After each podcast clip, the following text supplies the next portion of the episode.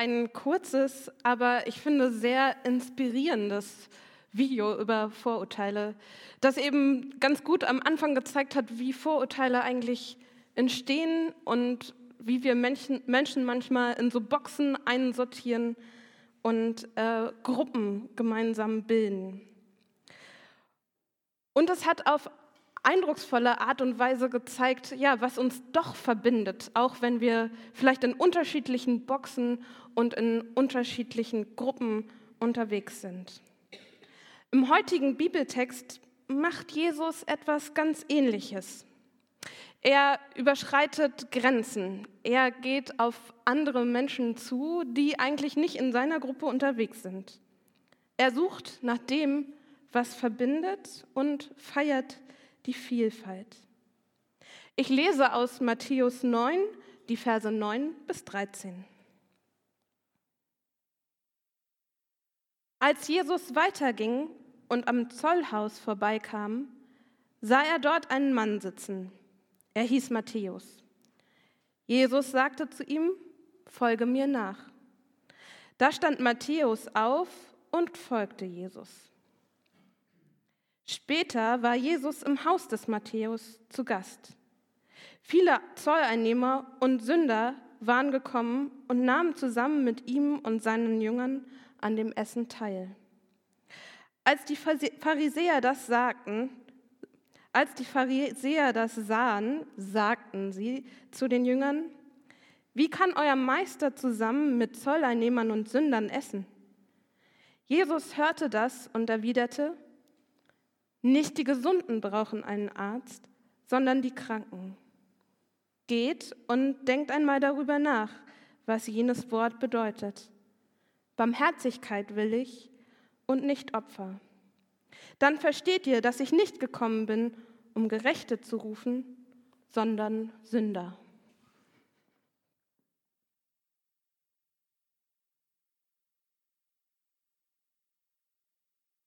Ja, in dieser kurzen Erzählung tauchen auch verschiedene Gruppen auf, ein bisschen ähnlich wie in dem Video. Da gibt es auf der einen Seite die Pharisäer. Dann gibt es die Jünger Jesu und Jesus selbst. Und dann als dritte Gruppe die Zöllner und Sünder. Und jetzt macht Jesus etwas, was sehr unüblich ist. Das tut man eigentlich nicht. Das macht man nicht. Sie sitzen zusammen und essen an einem gemeinsamen Tisch. Ja, mehr noch, ganz am Anfang geht Jesus am Zollhaus vorbei und sieht Matthäus und Matthäus wird Jesus Schüler. Das heißt, Matthäus bleibt im ganz engen Kontakt mit Jesus und startet ein neues Leben gemeinsam mit ihm und folgt ihm nach. Ja, und an der Reaktion der Pharisäer merken wir, das sorgt ganz schön für Irritation, dass da irgendwie Gruppen so durcheinander gekommen sind. Ich habe von drei Gruppen gesprochen. Das ist so unsere heutige Wahrnehmung. Aber eigentlich handelt es sich vielmehr nur um zwei Gruppen. Denn eigentlich gibt es diese Gruppe der Zöllner und Sünder und dann gibt es die Gruppe der Pharisäer. Und Jesus gehört eigentlich auch zur Gruppe der Pharisäer. Das kommt uns jetzt vielleicht ein wenig ungewöhnlich vor, aber ich denke, das passt so ganz gut. Uns kommt das ein wenig ungewöhnlich vor, weil wir aus unserer Kirchengeschichte immer so geprägt worden sind. Also die Pharisäer, das sind so diejenigen, auch so eine Gruppe, diejenigen, die Jesus immer nicht verstehen. Die Juden, die Gegner von Jesus, die irgendwie ihm auch nichts Gutes wollen. Die anderen. Aber die Menschen damals werden eher gedacht haben, dass Jesus zur Gruppe der Pharisäer gehört. Denn Jesus war ja einer, der durch Israel gelaufen ist und ganz gebildet war und viel von der Bibel wusste. Und nichts anderes waren Pharisäer. Menschen, die so gut sie konnten versucht haben, nach Gottes Wort, nach dem Alten Testament zu leben. Was anderes tun wir heute als Christinnen und Christen eigentlich auch nicht. Wir versuchen uns an der Bibel zu orientieren und so gut es geht, nach Gottes Wort zu leben, uns nach Gottes Barmherzigkeit auszurichten. Das ist die erste Gruppe, die Gruppe der Pharisäer. Und mit dieser Gruppe, okay, vielleicht ist es ein bisschen überspitzt zu sagen, dass Jesus ein Pharisäer war, aber weil schließlich war Jesus ja doch was ganz Besonderes, Gottes Sohn und lässt sich nicht so richtig in eine Gruppe einordnen, aber ihnen kam er eigentlich am allernächsten. Also mit den Pharisäern hat Jesus immer und immer und immer wieder diskutiert. Und wenn man mit jemandem diskutiert, dann heißt es ja auch, dass man mit ihm gut reden kann, weil man so eine ähnliche Denkrichtung hat, weil man vielleicht in eine Gruppe sich einsortieren lässt. Und so war das mit Jesus und den Pharisäern auch. Die waren oft ähnlicher Meinung, nicht gleicher, aber ähnlicher Meinung. Und dann kann man ja am besten miteinander reden, wenn Leute irgendwie ähnlich ticken wie man selbst. Und Jesus spricht im Grunde auch immer ganz respektvoll von Pharisäern und Mitpharisäern, weil er mit ihnen ins Gespräch kommen will. Dann haben wir aber noch in dieser Geschichte eine zweite Gruppe. Und das ist die Gruppe der Zöllner und Sünder. Zöllner und Sünder. Das Wort Sünder klingt ja nicht besonders freundlich. Da wird schon gleich am Anfang deutlich, oh, das ist eine, eine besondere Gruppe, sagen wir mal. Das ist keine Gruppe wie Fußballspieler und Leseratten, sondern Zöllner und Sünder ob man in diese Gruppe eingeordnet werden möchte, ob man diesen Titel bekommen möchte. Zöllner und Sünder, das ist immer so eine Wortverbindung, die in der Bibel zusammen auftaucht. Also immer wenn Zöllner genannt werden, kommt gleich als nächstes und und Sünder, weil Zöllner und Sünder, das gehört in der Bibel immer fest zusammen. So werden die eingeordnet. Und wenn man sich das mal so anschaut, was die damals gemacht haben, diese Berufsgruppe, dann kann man das vielleicht doch ein bisschen verstehen. Zöllner waren damals dafür zuständig, Zoll einzunehmen, aber das doch ganz anders als bei uns heute. Die römische Regierung verlangte hohe Zölle. Und nun waren die Zöllner kein Teil der römischen Regierung, sondern das waren Jüdinnen und Juden. Aber diese Juden haben den Zoll an die Römer abgegeben. Und sie mussten am Ende des Jahres ihren Zoll bei den Römern sozusagen begleichen. Und damit sie das konnten, haben sie Zölle von den Bewohnern eingenommen. Doch wie hoch der Zoll war, das konnten sie selbst entscheiden. Sie mussten am Ende das Geld ab, einen Teil des Geldes abliefern, aber einen Teil konnten sie ja auch für sich behalten. Und wie viel das war, wie viel sie sich in die eigene Tasche wirtschaften, das blieb ganz bei ihnen. Da konnte man die Gewinnspanne schon mal ein bisschen erhöhen. Auf Kosten der anderen natürlich. Das heißt, es waren gleich zwei Probleme. Einmal steckten die Zöllner mit den Römern unter einer Decke. Und das, obwohl sie Juden waren. Waren sie Kollaborateure und haben die römischen Fremdherrscher unterstützt. Und das Zweite, ja, eben, dass sie die Leute um ihr Geld gebracht haben und ihnen hohe Kosten auferlegt haben. Das war schon ein Grund, sauer auf sie zu sein. Aber Sünder? Das Wort bedeutet ja, dass man sich gerade nicht nach der Barmherzigkeit Gottes ausstreckt. Sünde bedeutet nicht, sich von einer höheren Instanz sein Leben bestimmen zu lassen. Bedeutet, dass man nicht auf Gott vertraut, sein Leben nicht auf Gott ausrichtet und seinen ganzen Lebensstil auf ihn ja, ausrichtet. So eben wie die Zöllner, die auf Kosten anderer gelebt haben, rücksichtslos sich an anderen bereichert haben. Jetzt könnte man auf heute wieder zurückkommen und versuchen, die heutigen Zöllner herauszufinden. Ich könnte jetzt eine Berufsgruppe rausnehmen, die nicht sehr beliebt ist, vielleicht sogar verschrien. Politiker zum Beispiel kriegen öfter mal eins auf den Deckel. Oder Manager, Unternehmer, Banker. Das sind so Berufsgruppen, die manchmal immer noch so ein Klischee haben und ganz schön verschrien sind dafür, dass sie sich das Geld in die eigene Tasche wirtschaften. Aber ein paar Leute würden mir jetzt hier sehr schnell widersprechen und sagen, naja, aber es gibt ja auch Unternehmer, die wirklich fair versuchen, mit ihren Angestellten umzugehen. Firmenchefs, die es gut meinen, auf ein gutes Klima achten. Und Politiker, die wirklich bemüht um Veränderung sind, die wirklich Gutes für Menschen wollen. Also ich will auch gar nicht auf irgendeine Berufsgruppe speziell eingehen, aber ich glaube, diesen Gedanken, diese Idee haben wir trotzdem manchmal im Kopf. Diese Vorurteile, diese Box, die anderen, die, die nicht hier in meiner Box stehen, sondern da hinten.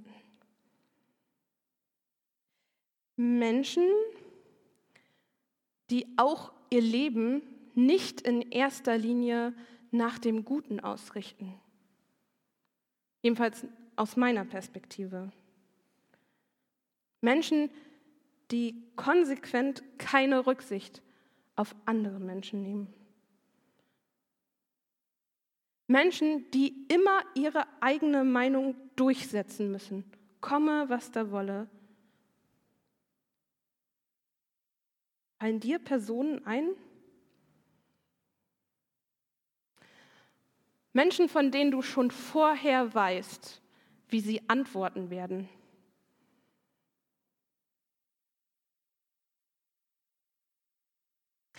Ich glaube, diese Schubladen haben wir im Kopf. Die kommen einfach, die sind da. Die anderen, diejenigen, die wir nicht verstehen.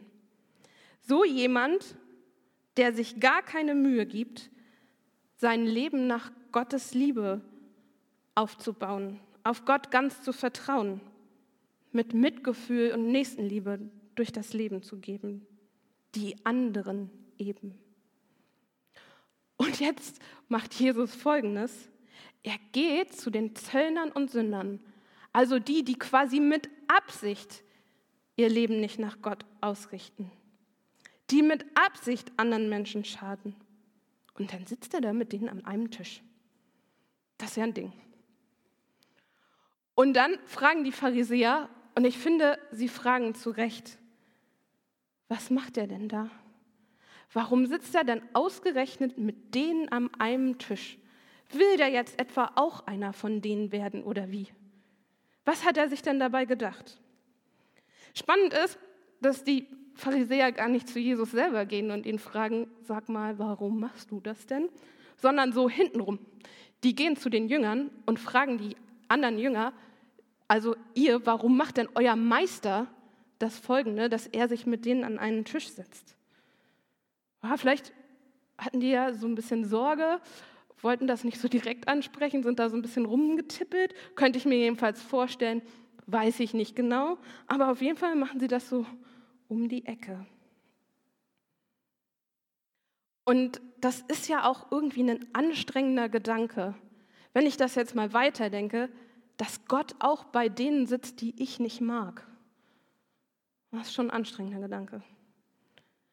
Und dann macht Jesus Folgendes. Er setzt, greift eine Person aus der Gruppe raus. Also schon ganz am Anfang. Er läuft ja am Zoll vorbei und dann sieht er Matthäus und sagt, Matthäus, folgt mir nach. Und er sagt nicht, ey du Zöllner, komm mal mit, sondern er sagt, Matthäus, komm mit. Also er greift einen aus der Gruppe raus und plötzlich bekommt einer aus der Gruppe ein Gesicht. Das ist so ein bisschen wie am Anfang von unserem Video. Da haben wir die Menschen von hinten gesehen. Da haben wir den Rücken der Leute gesehen. Und jetzt sehen wir sie nicht mehr vom Rücken, sondern jetzt können wir der Person ins Gesicht sehen. Nämlich dann, wenn persönliche Fragen gestellt werden, wenn wir wirklich in Kontakt mit Menschen kommen, ins Gespräch kommen. Und dabei sagt Jesus aber nicht, ist schon okay, dass du Matthäus als Zöllner gearbeitet hast und die Leute betrogen hast. Jesus hat schon ein Bild davon im Kopf, was gut und was richtig für unser Leben ist, was hilfreich für uns ist. Und darum sagt er, nicht die Gesunden brauchen einen Arzt, sondern die Kranken. Und weiter sagt er, ich bin nicht gekommen, um Gerechte zu rufen, sondern um Sünder zu rufen. Also da steckt ja schon drin, da gibt es etwas, was nicht in Ordnung ist. Aber gleichzeitig geht Jesus mit dieser Sünde eben ganz anders um. Wie mit etwas, was ja den Menschen eben auch kaputt macht und ihm selber schadet. Und darum stellt Jesus sich als Arzt vor, der wieder gesund machen kann, der heil machen kann. Ein Arzt, ja, zu dem man gerne hingeht, weil man weiß, hier bekomme ich Hilfe. Und das heißt ja auch, Jesus hat mit den Zöllnern und Sündern zusammen gegessen. Und jetzt stelle ich mir vor, die sitzen da alle gemeinsam an einem Tisch. Zwar war orientalische Esskultur der Antike doch ein bisschen anders als bei uns heute in Deutschland, aber sei es drum, ich würde mich nicht mit jemandem an einen Tisch setzen, der mich die ganze Zeit kritisiert. Und ich glaube, das haben die Zöllner und Sünder auch nicht gemacht. Irgendwie muss das so zu Jesus gepasst haben. Also der setzt sich dahin und kommt mit denen richtig ins Gespräch. Und das scheint auch ein angenehmes und schönes Gespräch gewesen zu sein.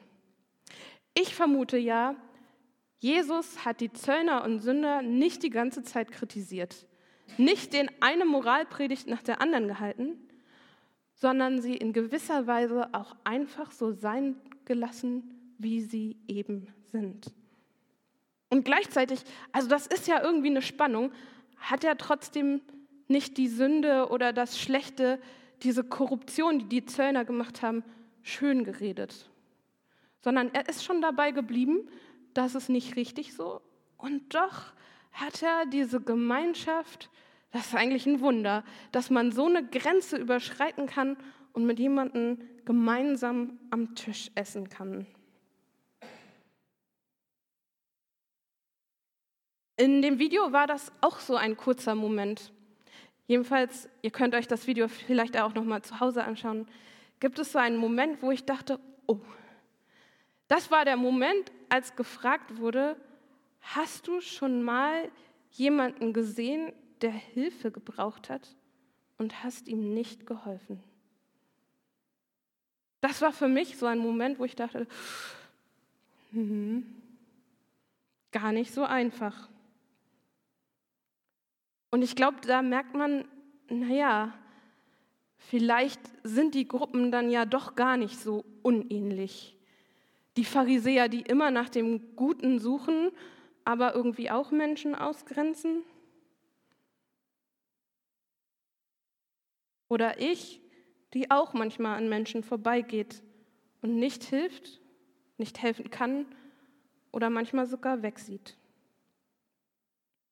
Und im Video finde ich das trotzdem gelungen, das so liebevoll anzusprechen. Eben nicht mit dem erhobenen Zeigefinger, nicht wie eine ermahnende Predigt, sondern eben um das bewusst zu machen. Wir sitzen an einem Tisch. Vielleicht ist das ja auch der Grund, diese grundsätzliche Annahme, warum Matthäus einfach aufgestanden ist vom Zoll und mitgegangen ist.